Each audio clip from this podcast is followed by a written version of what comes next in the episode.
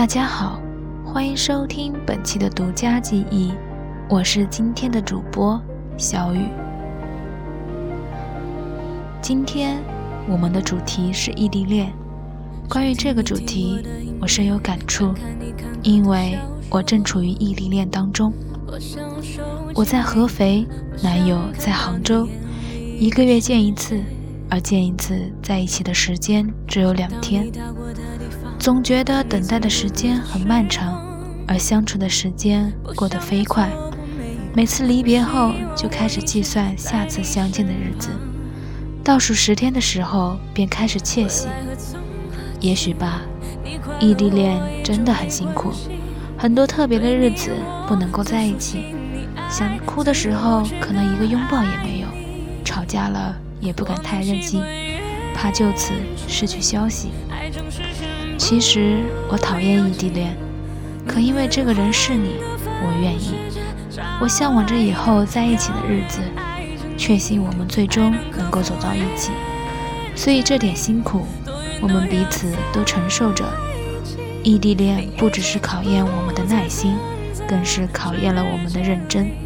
我相信熬过了异地恋，就是一生。接下来就给大家分享一篇傅太华的文章。如果你在身边，该多好。以前在朋友圈看过这么一句话：一万句电话里的“我爱你”，比不上一句“我在楼下等你”。异地恋像是一个透明的玻璃，两个人互相看得到、听得见，可就是触及不到。是要靠多大的毅力？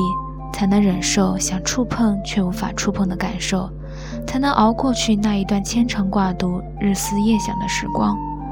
每一天都要比别人更加期盼假期，只有在那个时候，你才能买一张车票去颠簸一段旅程，见你爱的人一面。不出几天，又要匆匆赶回，然后再陷入新一轮的等待。说起异地恋，真是个冷暖自知的东西。两个人生活在不一样的城市，开始着两种不一样的生活，穿梭在不一样的大街小巷，逛着不一样的商场，玩着不一样的游乐场。又一个人玩游戏，一个人看电影，一个人出去吃饭，一个人散步。两个人都在计划着下一次相见，又在看着日历，抱怨时间为什么过得这么慢。先说说我身边的一对跨国恋吧，跟异地恋有点区别的是，异地恋是一张车票可化解的距离，可能一个星期或者半个月就可以见上一次。对异国的恋人来说，这的确不太实际。如果说异地恋是一种煎熬，那异国恋就是煎熬的平方了。网上流传着这么一句话：“千山万水远过重洋。”彼处黄昏，那处天明。你醒来梳妆打扮，他却在沉沉睡去的时分。两个人分隔两地，过着不同的生活，身边围绕着不同的朋友，圈子不同，经历的生活也不同。这是跨国恋面对的很现实的问题。我的那两位朋友都是在高中认识的，男生叫江浩，女生叫苏妍。两个都是我的朋友。当初是江浩追的苏妍，在我的记忆中，刚开始苏妍是拒绝江浩的好意的，而且很厌烦江浩每天都去找她，她觉得非常的尴尬。那段日子，江浩天天缠着她，作为两边都是朋友的我，也没有替任何一边说好话，我也不助推他们感情进展。这样的时光维持了很久。也不知道江浩花了多少心思，才让苏妍慢慢的开始接受他。他们俩开始一起去食堂吃饭，一起学习，一起散步。那时候我很是惊讶，江浩是多么坚持，才能让一个曾经一直拒绝的他的女孩慢慢去接受他。对于我个人来说，是件多么不可思议的事情。一个原本看似没有希望的爱情，突然萌芽，让人欣喜。记得有一天，素颜在自习室写作业。我很好奇地问了她一件事情，我说：“苏妍，你是不是跟江浩在谈恋爱呀？”苏妍扭过头看着我，脸瞬间红了，停顿了好久，点点头。之后，苏妍跟我说：“其实江浩人挺好的，大家都是朋友，也都清楚对方是什么样的人。刚开始我拒绝他，是因为我没有心思去谈恋爱。其实现在也不算谈，因为我很快就要去加拿大留学了。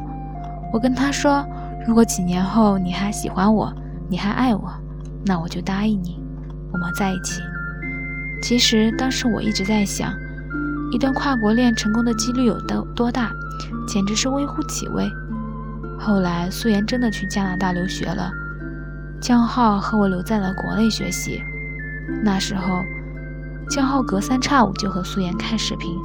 后来学业繁重，他们通话的次数也少了，开视频的次数就更少了，好像有很长一段时间都杳无音讯。时光很快，等到我们都毕业了。进了大学，我跟苏妍几乎断了联系，像是停留在了中学时代的记忆。跟江浩还有些联系。再一晃，大学毕业了，也许是缘分，我在城市的一角遇见了江浩。挽着他胳膊的人，就是我多年未见的苏妍。那一晚上，好友相聚，我们聊了很多。江浩牵着苏妍的手，说起这六年跨国恋的坚持。终遇见了幸福。江浩说起，我们高中毕业，他进入大学后，开始努力学习，利用课余时间做兼职，挣点钱。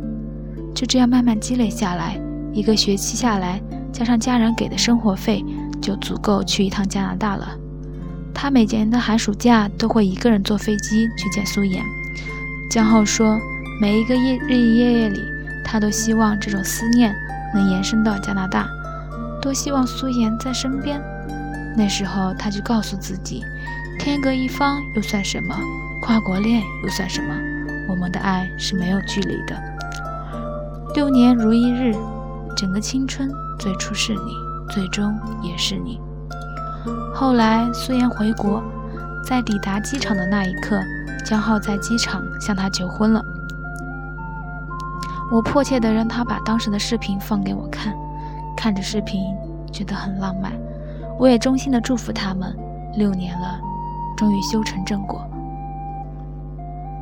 很多时候，我们都希望另一个人在身边，但是有些苦，有些累，只有我们慢慢去承受，去体会。时光会把最好的留给我们，不要着急，不要失望。你现在是否在追一个人？是否正在经历着异地恋？是否正在经历着跨国恋？不要失望，再坚持一点点。我相信每一段异地恋都是一段真挚的爱情，彼此珍惜、信任，才能够走到最后。正如韩寒所说：“谈恋爱就该经历一下异地恋，体会一下欣喜忧愁无从分享，欢笑落泪不能拥抱。”隔着屏幕，隔着电话，隔着书信联系，直到你几乎发疯。学会拒绝诱惑，学会处理一个人的时间，学会照顾自己。也只有这样，在下一个拥抱乃至白头偕老，你才会感恩。异地恋不只是考验着对方的耐心，更是考验了自己的认真。是的，我们坚持的是别人无法体验的爱情。我相信，只要心在一起。无论相隔多远，都是近的。我不羡慕，也不嫉妒那些天天黏在一起的小情侣。